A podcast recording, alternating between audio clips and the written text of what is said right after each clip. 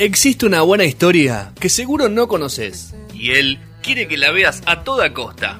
Llevamos 14 años y todavía nadie pudo convencerlo de lo contrario. Llegó el momento de Rodrigo Molina, el recomendador serial de No Sonoras.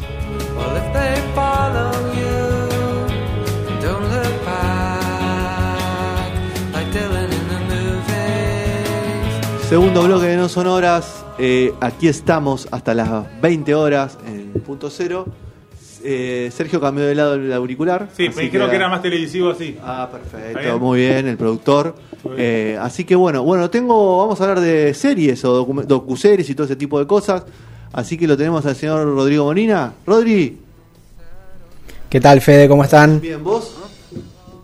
¿En serio, no? Mirá la, mirá la silla. Está más, más serio que Santilli. que Rodri, está. mirá la silla esa vacía que está allá. Es tuya, amigo. Te estamos esperando acá. ¿Es mía? Quiero Bueno, que lo sepas. Aprovecha enero que tenés poco tránsito. Te lo, te lo digo así como una sugerencia. Pero pico de contagios, ¿viste? Bueno, pero vas vos, tu burbuja. Haces tu burbuja. Nosotros acá te cuidamos. Te- tenemos un camarín guardado para vos. Ok. Pues ya sabemos que ahora picaste en punta, entonces. Hay, hay este, lugares, hay, por ahora hay lugares eh, libres, así que. Para estacionar, yo estacioné bárbaro. También, Rodri. mirá. Ah, bueno, eso es un buen dato, me Tenemos parece todo, Rodri. importante. Tenemos todas las garantías. Tenemos, ¿Me das todas las garantías? Está bien, bueno. Bueno, ¿cómo, acepto, ¿cómo acepto estás vos? garantías. Bien, bien, todo bien, por suerte. ¿Está un poco echado la bola? ¿Está en tu casa ya o no? No, ya estoy cada vez más acostumbrado. Ok. ¿Cuántas salidas me semanales más. estás haciendo? ¿Cuántas Salidas semanales estás haciendo. salidas? Sí, de tu casa. Y- Si puedo llegar a comprar. salir de casa. Hoy fui al médico porque tenía que hacerme un control. Bueno, uy. eh, y no salí hace un montón así lejos. ¿Qué de casa. médico? Clínico. Clínico general. General. General, sí, para que me dé unos. eh, para hacerme análisis de sangre, Está bien, perfecto. Va a salir todo bien, Rodri, no pasa nada. hacerme. Desde No, acá te deseamos lo mejor. sí. Yo voy la semana que viene, tengo turno Desde acá te deseamos lo mejor. Che, el necro ya empezó, ¿eh? claro, chicos. Uno ya es grande y tiene que. Obvio, Rodri, yo no, todavía no pude regular- No, y aparte vos llevas la vida de un anciano, es probable que también te afecten las enfermedades. Exactamente, exactamente. Así que. Bueno, Rodri, ¿qué vamos a hablar? Quiero, quiero felicitar a, a, a- a Martu por esa, esa gran remera que tiene, me parece hermosa. Eh, muy bien, La, la, la envidio, la envidio re- realmente. Eh, así que La bueno, en todo 90, bien, ¿eh? todo bien, por suerte. ¿Y cuántas veces salgo por semana? Si no fuera por eso que hoy salí, Sí, no eh, debo salir Cero. uno o dos veces al supermercado de acá a, a una cuadra Sí. a comprar si me falta birra, porque si no, Se pone todo, se pone violento. no sería, no habría necesidad. Supermercado si falta vida, ¿eh? ¿Qué cosa? Esa es vida. ¿eh? Bueno, Rodri, eh, ¿viste el Rock and Roll Cowboy? ¿Llegaste a verlo o no? Sí, sí, lo, lo acabo de terminar hace 10 minutos. Ah, espectacular, está, está manija, como se dice. Estoy, estoy manija, así que. Pero vamos a arrancar primero por el kit de la cuestión. Vamos a arrancar con el primer documental que Netflix, o mejor la docuserie que Netflix nos, nos dio estos días, que fue eh, Rompan Todo, la historia del rock en América Latina, muy entre comillas, ¿no? Porque eh, creo que ahí, ahí, ahí es donde arranca el problema con este documental. Si eludimos esta frase, creo que hubiese sido eh, menos criticado. Porque mm, si uno, si el título hubiese sido La historia del rock en castellano en América Latina, ya sería mucho más acorde, porque qué sé yo, ah, el rock en Brasil existe, ¿no? En portugués existe y ya eludir a Brasil de la historia de- de- del rock latinoamericano me parece bastante, por lo pronto, es, es medio erróneo, porque Latinoamérica es parte de Latinoamérica y tiene su rock, ¿no? Son casi latinos, Así- aparte.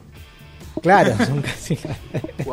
O sea, ahí yo creo que es el, el primer error, quizás un error conceptual en el título, que es hace que mucha gente se, se, se ponga, digamos, eh, de, de contra ¿no? a este documental que Es está verdad. producido por uno de sus tantos productores, es el señor Gustavo Santolaya, y de alguna forma cuenta un poco el, el devenir de Gustavo Santolaya y la importancia de Gustavo Santolaya en lo que es el rock latinoamericano, o por lo menos en las bandas con más éxito, ¿no? Como siempre se dice, la historia la cuentan los ganadores, bueno, este es el caso, definitivamente.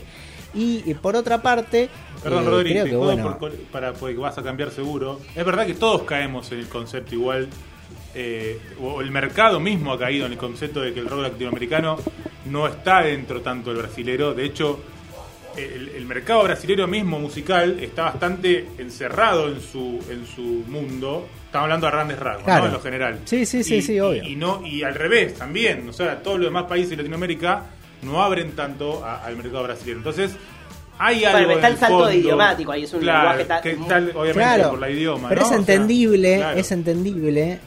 Pero por otro lado, si le hubiesen puesto el rock en castellano o en español, como ya nos evitábamos el problema de decir Latinoamérica y eludir un par de países. ¿No? Sí. No sé, pienso sí, yo. sí, sí, totalmente. Sí, quizás arrogarse Claro. la historia de es un poco mucho. Habría que haber elegido Claro. el recorte porque inevitablemente va a quedar afuera gente. De cualquier forma va a quedar Obvio. gente afuera. Además, ¿no? eh, bueno, ustedes saben que a mí me encantan los documentales. No. Y yo veo miles de documentales eh, o cientos de documentales. Creo que es lo que más miro durante todo el año son documentales. Y siempre el documental es la visión sesgada de, alguien que intenta contar su, o mejor dicho, una historia a través de lo que él cree que fue esa historia, ¿no? Entonces, o sea, nadie, eh, digamos, ningún documental te está contando la historia realmente como fue, sino una visión en particular de esos momentos.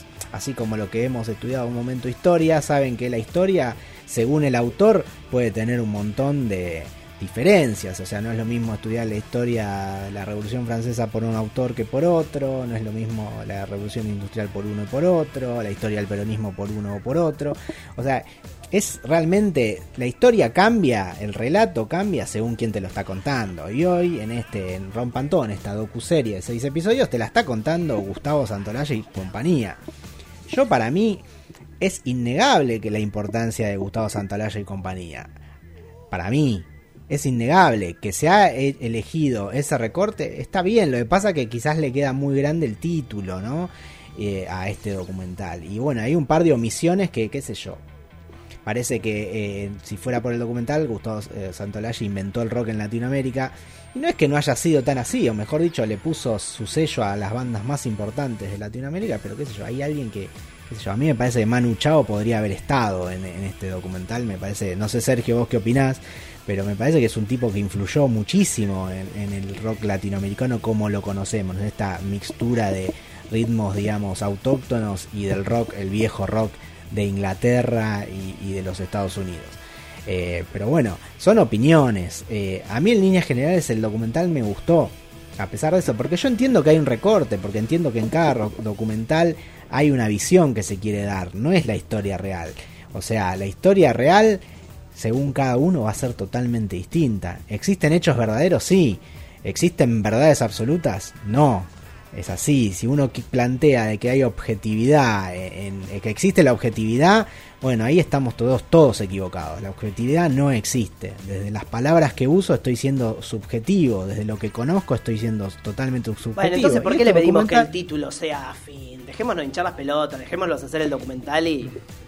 Porque digo. No, yo- O el rock único se- que o el- le o explico el es rock eso, según Gustavo, eh, ¿no? al título, Sí, que podría que haber sea. sido el rock en castellano, eh, perdón, en español. Mm. Es lo único que le criticaría por decir algo. Y si le hacemos eso, creo que se salva de un montón de, de digamos, de, de errores, por decirlo de una forma. Pero más que nada es, es un poco la historia de, mejor dicho, es- la historia está, está muy bien contada en algún punto.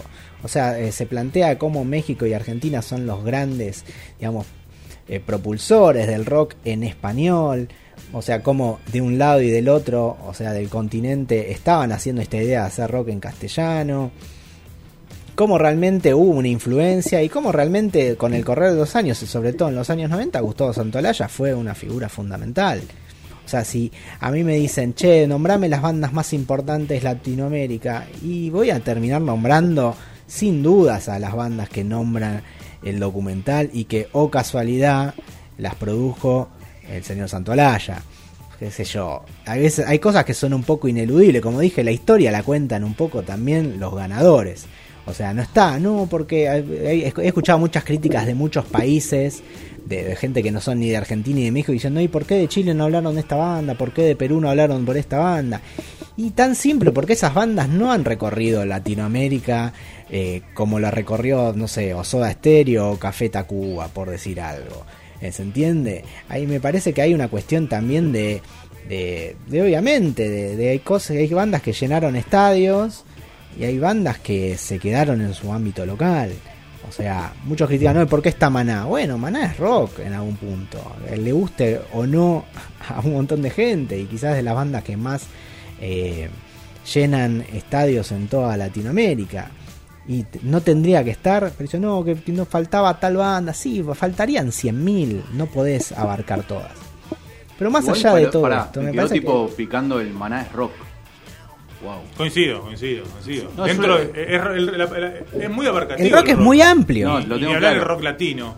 Eh, entonces, Y sobre claramente todo- está dentro de eso, Maná, sí, no hay lugar a duda, me si parece. hay una banda que detesto, es Maná. Bueno, pero una cosa es detestar y otra cosa es lo que No. es. Me parece que Eh, está eh, Gastón, a mí tampoco me gusta Maná, eh, no me gusta nada Maná, pero no puedo negar Ay, que no, eso para que muera. es rock en algún Pues, punto. Decime, aparte, bueno.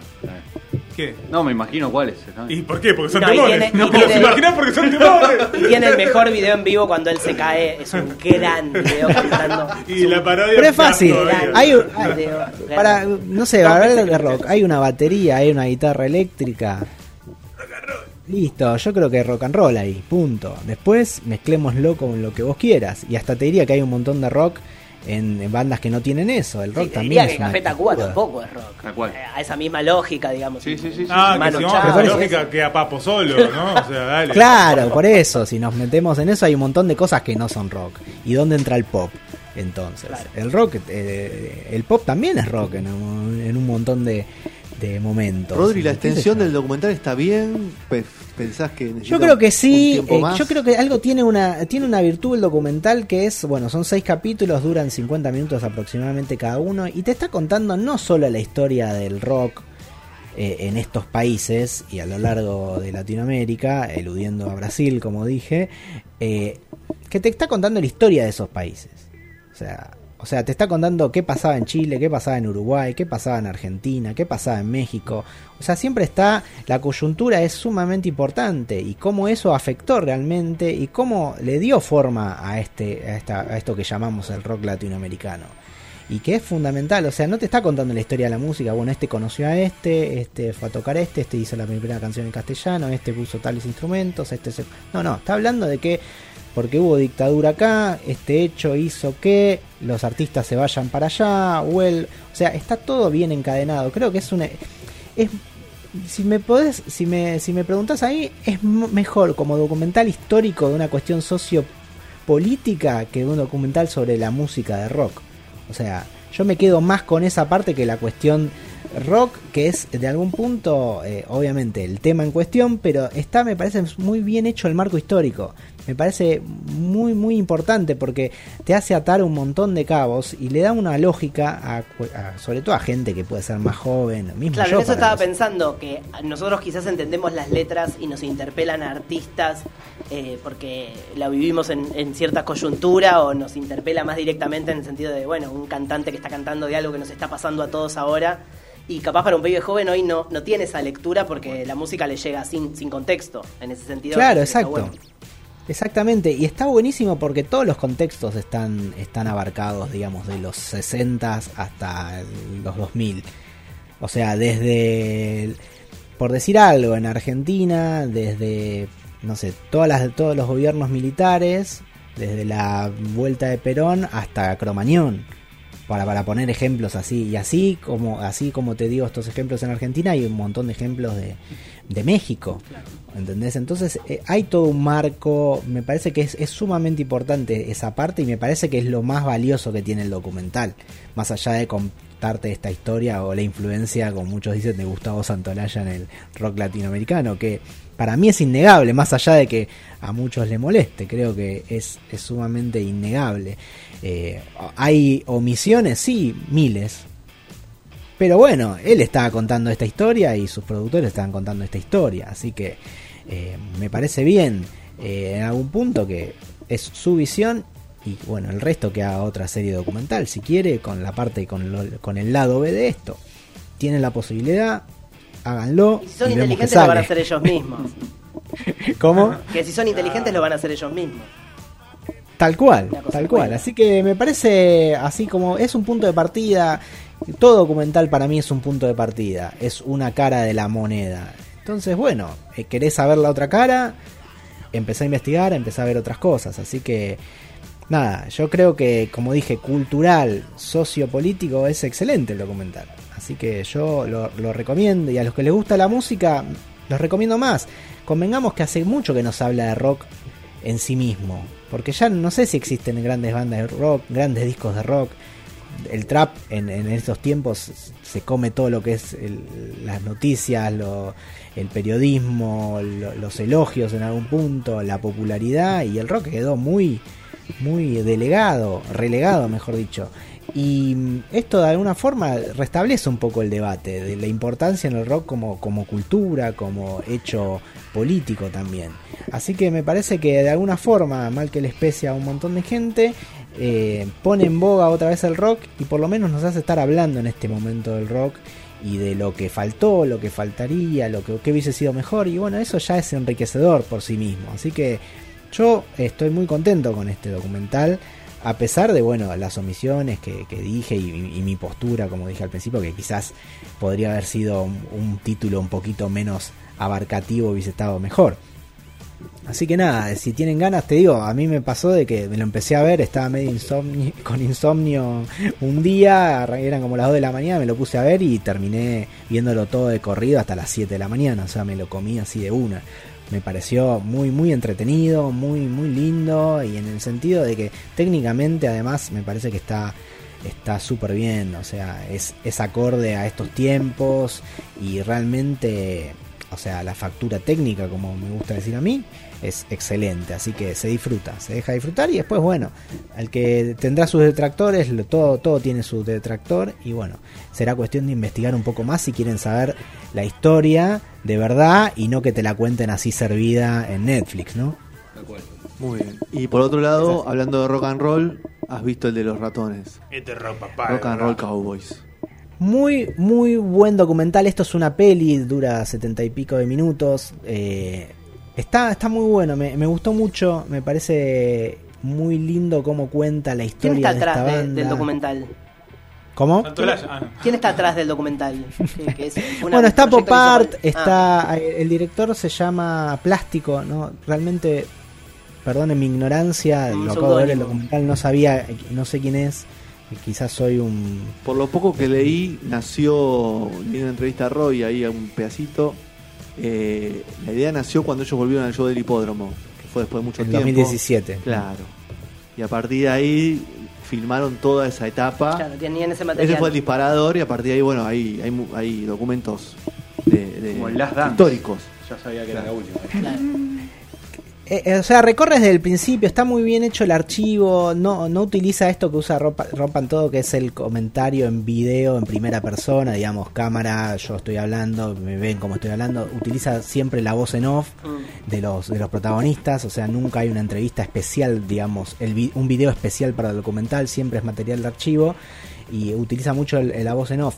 Lo único que le voy a criticar es, es que eh, por, por un momento me parece que le falta eh, contexto histórico en el sentido de decir esto pasó en tal año, Claro. esto tal cosa. De repente del 2000 al 2017 pasa como 3, 4 discos, todo como si nada. Entonces ahí me- medio que se pierde un poco el, el, el hilo de cuánto tiempo había pasado, porque se habla un poco de, de- obviamente, de, de- de cuando ellos se separan, del hastío, de cómo se detestan en algún punto, y es como que decís, uy, esto pasó muy rápido, y como que me parece que ahí es donde falla un poco el documental. Pero es, eh, bueno, es una cuestión así narrativa, así que podría ayudar a- al que está viendo, por decirle, bueno, esto pasó, este, Claro. este álbum salió en tal lado, esto pasó en tal año, y de repente, de repente nos encontramos en el 2017 con la vuelta. Pero después está, está muy bien, los testimonios son muy buenos, tiene el, el, el- el testimonio del productor eh, este inglés de, de los Stones, que no, no me acuerdo si es inglés o es, De Wolfham. Wolfham. Sí, productor de ellos fue de varios discos. Eh, bueno, eh, tiene ese, ese testimonio también que, que- que acompaña todo el documental, que es, es excelente todo. Y realmente es entretenido, es, está muy bien, está muy bien y, y cuenta lo que es. A mí me gusta porque es un poco el, el, el ciclo de casi todas las bandas de rock, ¿no? O sea, las bandas exitosas de rock, ¿no? Onda, de repente llegás, la pegás, eh, sos un monstruo, generás un montón de plata y de repente cada integrante es, no se soporta con el otro, eh, llega la separación, vuelven por plata eh, y bueno, eh, y se dan cuenta que tocando se quieren, Son pero nada creo más, que, nada más que hoy arriba ese- escenario. hoy están en ese punto, se, se, se ven y se, se quieren. O sea, Tal cual, la pasan bien por lo- por los buenos tiempos, por lo que hicimos. Pasan bien, por eso volvió Memi también en su momento, ¿no? Pero cada tanto, ¿no? Claro. Sí, obvio. Che, ¿qué Cada tanto tanto. aparece el Diego? ¿Cómo? ¿Qué tanto aparece el Diego en este documental? Nada. Nah, Creo que en un momento lo nombran. nah, no puede ser. No, no está bueno el documental entonces. Claro, tendrían que haberlo puesto que fue cuando fue la banda sonora de la despedida del Diego, ¿no? Y me digo que hubo como Claro. una etapa de 4 o 5 años que, Y comieron mucho de- con el que que quisiera era, ver al Diego era- para era- siempre. era- era como mucho, estaban como mucho tiempo juntos. Sí, sí, sí. Sí, sí, no, no, es, es la algo, peor eh, etapa de los sí. Y de Juanse, ¿no? Claro. Todos, todos concuerdan. ¿no? ¿Cuán, cuán- cuánto está contado, digamos, las internas, las cosas oscuras y, y esta, esta transición de Juanse? No, eh, digamos, no está contado así con nombres propios todo. ¿no? Se, se habla de que había droga y alcohol y de que en un momento Juan se dice toque fondo, ese tipo de cosas. No, no es explícito en sí mismo, todo se sugiere. De hecho, de que se detestan también, medio que se sugiere, no es que están diciendo a Juan Celo, pero es como que te das cuenta por las cosas que dice uno, esto yo no lo voy a poder soportar más, estas cosas, hay cosas que no me banco, que no me bancaría nunca más. Bueno, está todo medio sugerido, no es tan explícito como podría serlo. Y está bien, me parece. Creo que en algún punto hay una intimidad de que se tiene que respetar. O sea, está clarísimo que, que se detesta, que Sarco con, con, con Juanse se detestan, o, o que no, no podrían estar juntos. Eh, o sea, no, que no, ya no son amigos. Está clarísimo. ¿Entendés? Y, y, lo- y toda la transición de Juanse está, está bien documentada y hablando un poco de cómo él cae de fondo luego de la muerte del padre, ¿no? Como que ahí es como que ahí es el momento donde que dijo, bueno, hasta acá llegué y onda tipo me quiero morir o dejo todo me, me- me- o me muero, una ¿Hizo cosa la de así. Turco García? No, no, no. Pero el documental, la verdad, es sobre todo si les gusta la historia, esta banda y, y- y, bueno, si les gusta el documental, está muy, está muy bien. Me, me gustó. Me, me pierdo un poco en un momento de esto de los años, como que venía bastante bien documentado todo y de repente le falta eso. Y yo creo que eh, pensaba que, bueno, hay una parte importante sobre por cómo ellos son de alguna forma la llave de que los Rolling Stones vengan a la Argentina. Sí. Y, y le da también toda esta historia, ¿no? Digo, qué mérito el de los Rolling Stones, ¿no? De estar tantos tiempos juntos y salir de giras y... Bueno. o sea, eso es, Eh, es- algo... eso, eso es algo. Y eh, bueno, los Stones también pasaron su década, como, como siempre habla Marco cuando cuenta en el linkeador y toca el tema de los Stones. Los 80 de los 80, Stones ¿no? son. Los 80. Se odiaban, se- ya a los finales de los 70 se odiaban Richard y Jagger. Bueno, o sea, por eso Jagger también empieza a, a hacer su suyo. camino. Pero bueno, bueno, Rodri, ha pasado Rompan Todo, ha pasado Rock and Roll Cowboys. Recomendá los dos, que es lo más sí, importante. definitivamente. Hay que verlos. Hagan hay su que verlos. Si experiencia. quieren estar en el debate, Ah, hay que verlos. Hagan su experiencia y después nos dicen. Tengo una recomendación más. Dale. Hoy, 22 horas, televisión pública, segunda temporada de Según Roxy, la serie en la que participo. Vuelven a pasar la segunda temporada todos los viernes a las 22 horas. Una gran serie. La segunda temporada. Segunda, sí. Está, volvi- está volviendo todo en... Sí, estamos por dos pesos también. Vuelve- ¿A qué- to- volvió todo por dos pesos y, lo- y los viernes estamos con Roxy, según Roxy. Muy bien. Pero pará, ¿a qué hora está Rocky? A las 22 22 horas. Viernes 22 horas, todos los 22 viernes. horas.